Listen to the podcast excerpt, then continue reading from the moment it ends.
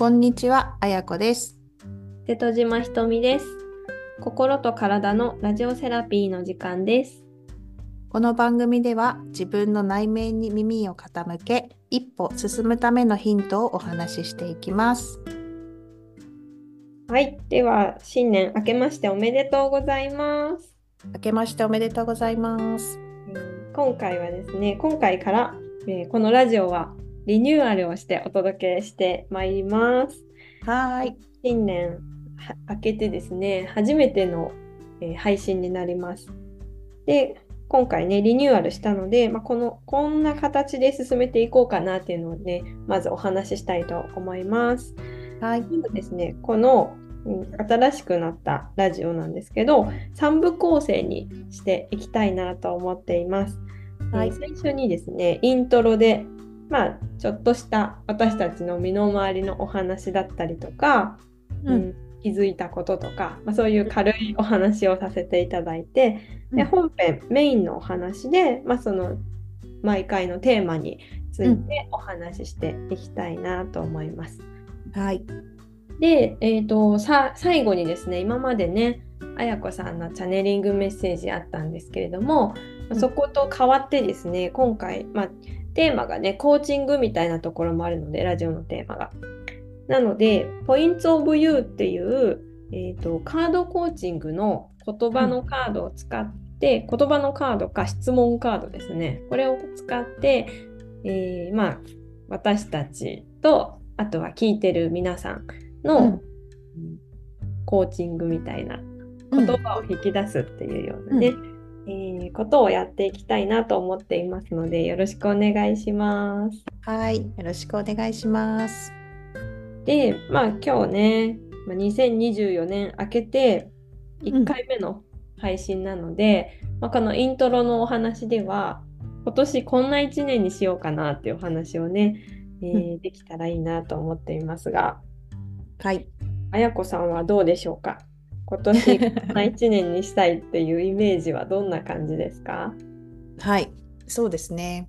なんかラジオが変わったのとちょうど私もいい切り替えに来てる気がするんですけど、うん多分ひとみさんもね同じくそうだと思うんですけど この抱負1年の抱負に結果を持ってこないっていうのがちょっと変わったなって自分でまず感じてて、まあ、3つぐらいなんとなくこんな感じっていうのを出してみたんですけど、うんとね、まず1つ目はすごくない自分を出していくっていうところです。うん。うん、このラジオと重なる部分もあって今まではこうテーマに沿ってなんか知ってる、ね、知識だったりとかお伝えするみたいなところになってたんですけど、こうイントロの部分で日常生活の自分の本当にあったこう現実的なとこっていうか、うん、そういうのもあのどんどん出していこうかなって思っています。うん。はい。なんか全然なんていうのかなすごくないっていうか失敗もいっぱいあるし できないこともたくさんあるしそれを出し切れてなかったなっていう風に感じたので、うんうん、あのありのままを喋っていきたいと思います。うんはいで2番目は気分の良さを知るですね。これはまあ去年からのテーマにもつながってるんですけどやっぱり自分の気機嫌だったりとかいい悪いを自分で知るって本当に難しいんだなっていうのを感じたんですよね去年。はい。なので今年はさらに気分の良さっていう本当にその自分だけの気分うん。うん環境とか周りとかその状況とか全く関係なく自分がどっちの気分を選びたいのかっていう気分のいい方を選ぶっていう選択するもう一つ先のところに行きたいなと思っています。でこれに掛け合わせてあのオンラインサロンも今年からあの有料化をして本当にその気分の良さを知るっていうところにフォーカスしてメンバーさんとはやっていく予定です。はい。いいですね。うん、ありがとうございます。3つ目はね、あの、思いを言語化するっていうところです。これはもう何年も多分テーマっていうか目標にしてるとは思うんですけど、ちょっとずつはできてきてるかなっていう自分の感覚もあるんですけど、もっともっといろんな視点から見て同じことでもねあのいろんな言葉の使い方があってでその言葉も伝わり方がみんな違うやっぱりその私たち生まれてきてから言葉を話し始めてどういう思いでその言葉を使ってるかってみんな違うと思うんですよ。うんうんうんうん。100人いたら100人違うと思うんですよ同じ言葉使ってるのに。うんうん、なのでそれをもっとやっぱりシンプルにしていくのも私のやりたいことだしそのシンプルにしてさらに心にこうストンと落ちるぐらい納得して、そして体感してもらうっていうとこまでできるようなこう言語化、うん、っていうのを今年の抱負3つですね。はい い、ですね。どうでしょうか？ひとみさんは？ねどうでしょうか？そうですね。私3つってわけではなくて、まあ大きく2つかな。外と中みたいな感じであうんうん、うん、テーマがあるんです。うんで外側に対しては冒険っていうのが一つの大きいテーマで、うんうんなんかこうなんていうのかな結構ね私変化が好きなんだってことに気づいたんですよ。わかるわかる。と同じことをやってるのがしんどいっていうのに最近すごい気づいてうんそのまあねずっとやってきたんですけど新しいことにこう挑戦しようっていう気持ちが今すごく湧いていてうんそれに飛び込んでいこうかなっていうのが、まあ、すごくあの感じてるとこですね。なので、まあなんていうかな仕事に関してもそうですしうん。と、まあ、自分のプライベートの方でもとあるプロジェクトが今進んでいてうんうん。それがどうなるのかちょっとわからないんですけど、うん、挑戦というか冒険する気持ちでうんうん。やっていこうかなっていうところですね。うんうん。で内側に関してはとにかくこう、バイブスを感じるというか、ひとみさんからその言葉が出ると思わなかったですね。ななんていうかな。なんかね私なんなんだろう。すごいまあやこさんも多分そういう私から見たらすごい人だと思っていて、感じ取る力がすごい高いなと思うんです、うんあやこさん。うん。うん。でなんか私の触れる人ってそういうなんていうかな波動を感じ取る人が多くてうん。うんなんかそれって後天的に身につけられるのかなっていうふうにまあ 自分の中で実験してみようと思ってるんです。うん。だからその自分の中のなんていうかな気気の気ってエネルギーなんですけどエネルギーのうん。上がり下がりだったりとか詰まりとか、なんかそういうのを自分の中でもっと感じてこうかなっていうふうに思うんです。うんこう感覚を大事にするってこと？そうそうそう。ん。波動どうやったらこう波動っていうとちょっとスピリチュアル的なんですけどうん。まあ感覚ですかね。自分の感覚をいい状態に保つ。うん。にはどうしたらいいのかっていう。その自分の感覚にもっと耳を澄ませるっていうところですね。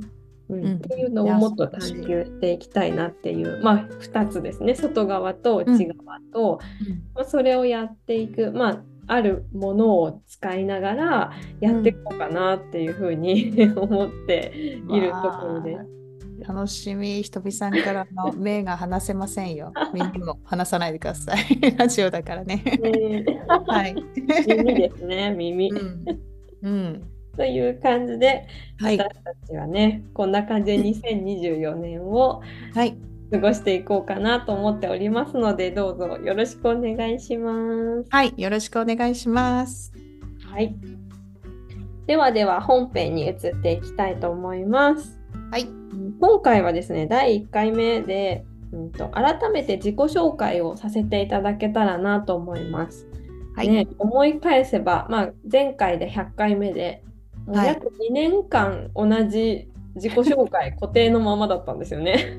そうですね。やっぱり人間ってね、瞬間その瞬間でまた変わってるからね、私たちも変わってるはずなんですけもど。う変わ、はいだいぶ変わったなと思いますよ私も。そうですね。もうなので、まあ、改めてねはい自己紹介していきたいなと思います。はい。はい。じゃあ、あやこさんからあお願いできますか？私からですね。はい。はいえっ、と、スピリチュアルコーチという肩書きでやっています。えー、私はまあ、スピリチュアルっていうのも、言葉もね、いろんな受け取り方があると思うんですけど、まあ、わかりやすい、私は言葉で、まあ、見える世界っていうよりも見えない世界の方にあのフォーカスして生きていくっていうところを、まあ、自分のミッションにもしてるんですけど私の生い立ちとしては、まあ、幼少期から多分こう見えないみんなには見えてるけど私だけ見えてる。つまりなんか見えない世界の中に生きてるなっていう感覚があっていろんな不思議体験もしたしまあ怖いって言われるようなこともあったんですけど経験としては全然今につながってる。こう悪い影響はないんですけどそれでまあ高校生の時は霊能者って言われる人のサポートしたりとかで、まあ、起業して私に何があるんだろうと思った時にそれこそコーチングで見出してもらったのがこうエネルギーっていうのかなオーラっていうのかなそれが見えるっていうところ。でそれで始めてオーラ鑑定まあ今までで150名ぐらいざっと、まあ、ヒーリングとかも合わせると500名とかでやっています。でずっと自分の学びで続けてるのが潜在意識とか宇宙の法則。でそれを現実の世界で人生を好転させるっていう意味でのセッションをコーチングセッションさせていただいてます。まあ、これも1回じゃなくて継続することでやっぱり夢がこううんと夢っていうよりもこう思考自分の思考の癖っていうのをこう変えていくっていうとこですね。はい。でプライベートでは、えーと、3人子供がいて高1と小6と年少の女の子ですじゃあ3姉妹。で子育てで大事にしてるのは子育ては親親育てっていうことで、うん、子どもたちから学ぶっていうスタンスで日常を感じながら生きているってとこですね。はい。まあ興味のあることはオーガニックとか、まあ、美食食べるの好きだしで主人が外国籍なんですけれどもコーヒーで有名なところの出身っていうのもあったりあとは現実的にも興味があるのは投資とか、うん、あとねひとみさんともお話が合うのは旅行とかそういうところかなと思ってます。あとはねここもちょっと今年やっていきたいんだけど音楽が好きでちょっとこれも表現するところもね やっていけたらいいななんて思っています。はいよろしくお願いします。お願いします。なんかねいいですね、うん、改めて。自,、うん。ね、自分で言葉に出すのも大事ですよね。うん、はい。じゃあひとみさんもお願いします。はい。私は瀬戸島ひとみです。で今ね肩書きはねちょっとまだ定まってないんですけど、えーと、今やってることっていうのは心と体のインナーケアっていうところですね。でこれまで、まあ、私自身薬膳のねあの資格を持っています。国際薬膳師っていう、えーと、中国の国家資格なんですけど、うん、日本だとね民間資格になっちゃうんですけど、うん、世界世界で使える国際資格みたいな感じでしています。でずっと薬膳のことをねお伝えしてきました。で、うんとね、ちょっとねこの私,、うんと、私が薬膳に興味持ち始めたのは、まあ、入り口としては漢方なんですね。うん、東洋医学、まあ、中医学に初めに興味を持ってもともと不妊不妊というか生理不順だったんですね。うんうん、生理不順から入ってで漢方を飲んだらすごく改善したっていうのが衝撃的で、うん、で中医学に興味を持ってで自分ができる中医学的なことは何だろうって探して見つけたのが薬膳だったっていうことですね。はい、で漢方を飲んでてやめたらすぐ元通りになっちゃったんです。で、うんとまあ、その後に薬膳をあその後不妊になったんですけど子供ができなくて、不妊治療を受けたりしてで結果妊娠できなかったんですよね。う。んうん、で一回子供を諦めたんですけどそう。その後に薬膳を使って体質改善しようって本当に思って自分の体でこう実験してみたら妊娠できたっていうまあ、そういうことがありました。うん、でなので、うんと、食べる食べること食べ物を変えていくことで体って変わっていくんだなっていうのをそれですごく思ったんですよね。うんうん。そうでその後にまあ、薬膳の料理教室をやったりとか、まあ、講座を開いたりとかうんやって、であとは薬膳を使って体質改善をしていくみたいなサービスもえやってきました。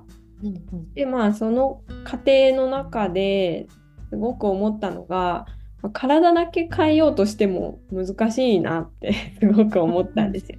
であとは私自身のプライベートなところでもあの自分のその体じゃなくて心理心理面にうんとちょっと変えないといけないような出来事も起こったりとかして。うんうんなんかねそこですごく心のなんていうかなうん心心理的なところの調整が始まったっていうのかなっていうのもあってで心と体のその一体化というか、まあ、それをすごく感じてるっていうのが今現在のところですね。うんうん素晴らしい。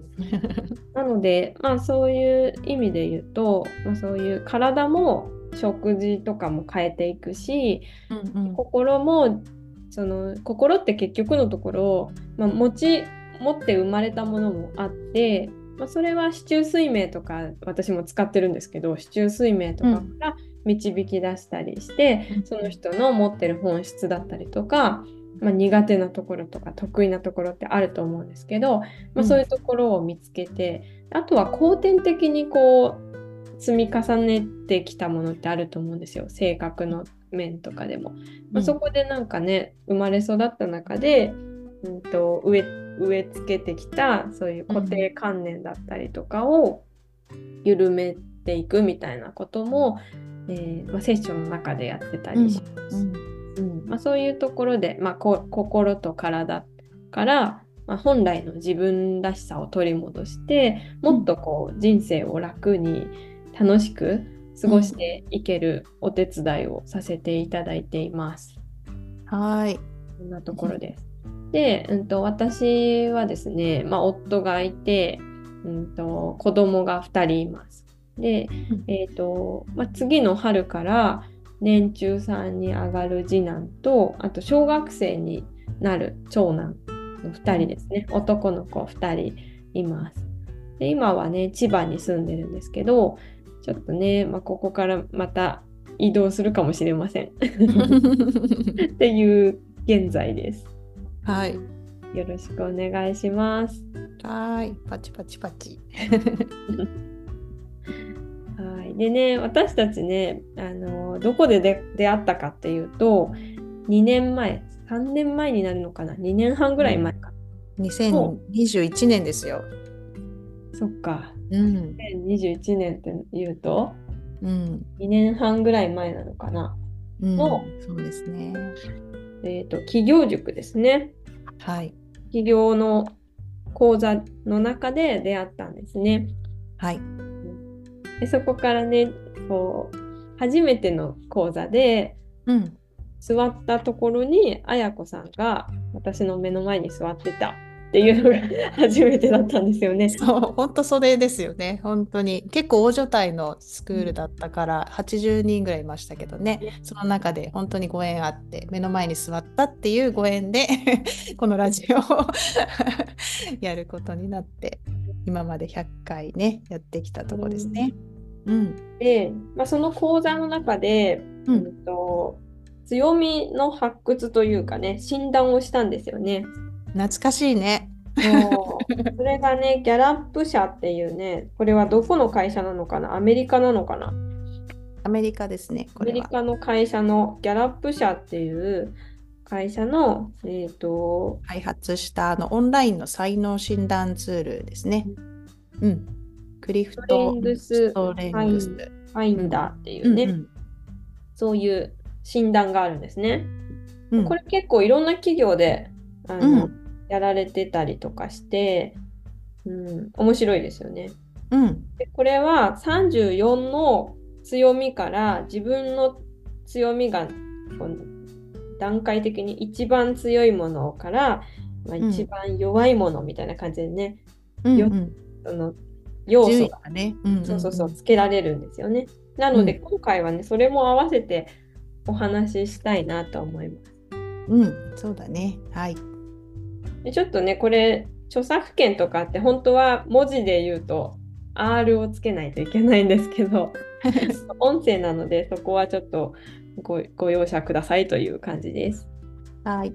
はい、で、あやこさんはこの34個の要素のうち5つは何だったんでしょうかね。あ、そうですね。じゃあ今日お互いのトップ5を発表しますか。はい。これね、すごいあの、ウェブサイト上で質問の数覚えてます？今ちょっと調べたら177個だって。そんなにあったかな？そうですね。そう、そこで導きされ、導き出された自分の強み5つなんですけど、私は1位がですね、最上志向。うん。2位が達成欲。3位がポジティブ。4位が着想。うんで、5位が未来志向です。いいですね。これね、これだけ聞いてもこうなんとなくこの人ってこんな感じだなってわかる。と思うんでそうですけど。すね。うん、ひとみさんはどうですか、えっと、私はですね、1位が学習欲、うん、うんうん。2位 ,2 位が最上志向、うん。同3位じがみ未来志向、うんうん。4位が責任感、うんうんうん。5位が目標志向っていう感じでした。素晴らしい。なんか一つん？三つぐらい同じ？二つ一緒か、最上志向と未来志向が入ってるかな？ね、最上志向っていうのは何かというと,、えー、と個人やグループの改善を促す方法として長所に着目する。うん優れたものを最高レベルのものに変えようとしますっていううん。うん。ことですね。だからなんかこう他の人の秀でてるところを見つけたりとかする力が強いってことですかね。うんうん。うんその辺も私たちが似てるっていう意味で持ってるんでしょうねきっとね。ねうん。そうで未来志向が一緒なんでしたよね。うん。未来志向は未来についてのビジョンを語ることで人々にエネルギーを与えますっていううんことで、うん。なんとなくこのラジオとちょっとねうん 一致するところなんじゃないかなと思ったりしますね。そうですよね。うん、そうなので、まあ、そういう自分の強みを知っていくことでそれをこう生かそうとするっていうのはすごく大事なことだなと思います。うん、なんかこれを見るとみんな持ってるものがあるのに、うん。持ってないところにばっかり行っちゃったりとか、頑張ってる時ってそっちの方見がちだったりすると思うんですけど、このラジオがね新しくなるのにこの最後のコーチングのところうんうん。ももう持ってるものをどんどん出していくっていうか引き出してあげる答えを引き出してあげるみたいにね、うんのものも伝えてあげられたらいいなと思っています。はい、そうですね。うんなので、まあ、そんな感じでね、ラジオも、えー進めていきたいなと思っています。はい。で、まあ、ラジオもね、ちょっと方向性というかね、改めて、うん。あの話し合ったんですよね。そまあ、なんていうかな、こう背中を押したいなっていう。背中を押してこう進んでいきたい。自分たちも進んでいきたいしう、うん。これを聞いてくださってる皆さんと一緒にこう前に進んでいけたらいいなっていうのが、私たちの思うところで、うん。うん。で、うん。まあ、そういう目線を上に上げてうん。いくっていうのがね、このラジオのテーマにしていきたいということでリリニューアルをねさせていただいたっていうところです。うん、今まで多分2年間はどちらかというとこう安らぎとかうん。穏やかさとかうん。こうなんていうのかな癒しっていうところが、うん、ポイントだったと思うんですけどそこで、まあ、2年経ってゼロリセットされたっていうかもうこっからは前に進むっていうようなちょっとこうエネルギーを上げるイメージでこれからはやっていきたいなっていうのがあってね、うんうんそのコーチングっていうのがすごくそこに合ってるのでこの要素も取り入れてやっていきたいと思ってますね。はい。なので、改めてどうぞよろしくお願いします。お願いします。はい。というわけで、えーまあ、最後にですね、カードコーチングを、うんえー皆さんと一緒にしていきたいなと思います。でうんポイントオブユーっていうね、あのカードコーチングのツールがあるんですけど、こはい。れね、写真カードと言葉カードと質問カードっていう3つのカードがあるんですね。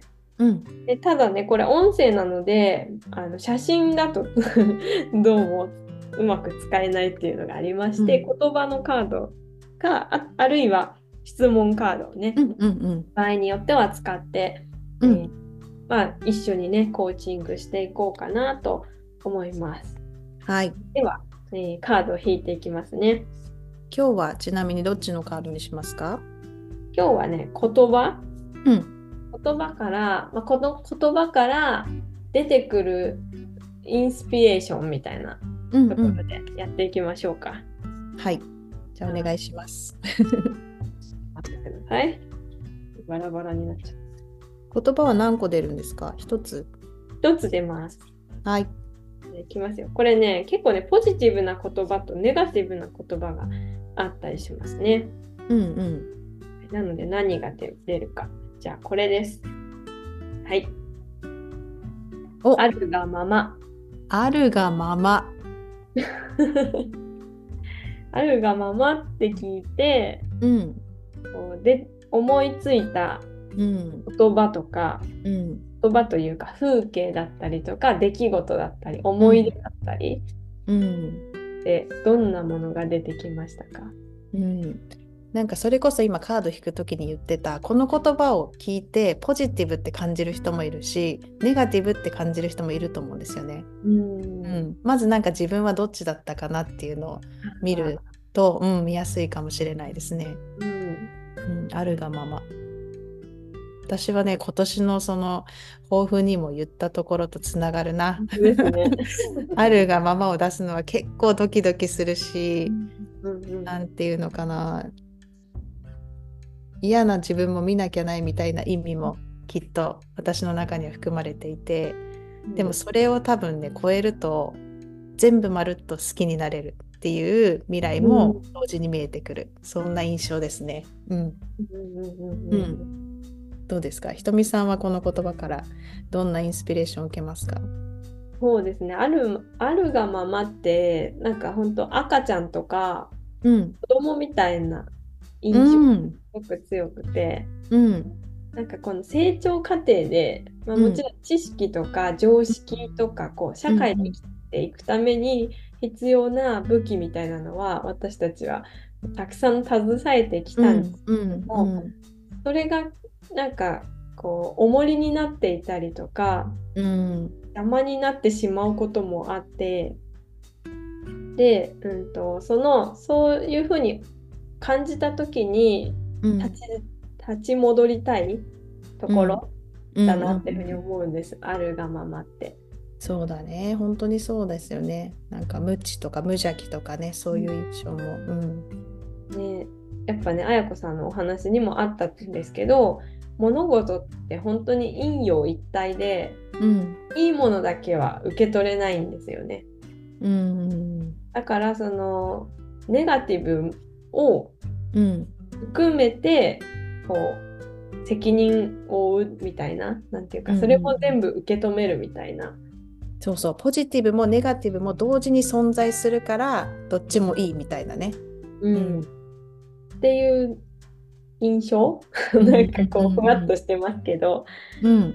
そう。でも本当に大事なのがこのあるがままなんじゃないかなってうん。思うんですよね。うんそうだからやっぱりねこのラジオのテーマに近い部分ではあるかな。いいですね。いいカードが出ましたね。うん、なんかこの今回から始めるこのコーチングカード前はチャネリングで言葉は伝えてたんですけどこの自分が受け取ったインスピレーションだったりとかこの言葉が自分にとってポジティブだよネガティブだよみたいなそれだけでもね、うんなんかこうシェアしていただいたりコメントいただいたりしたら私たちもすごく嬉しいしこうアウトプットって自分の外に言葉にして出すことで自分のものに定着すると思うのでなんかねそういう風にも使ってもらえたら嬉しいなと思います。はい。はい。ぜひやってみてください。あるがままはどんな、自分にとってどんな言葉でしたか、うん。そうですね。はい。はい。では、えー今回もお聞きいただきありがとうございました。今週も自分自身との調和を大切にお過ごしください。それではまた来週、一歩進んだあなたにお会いできますように。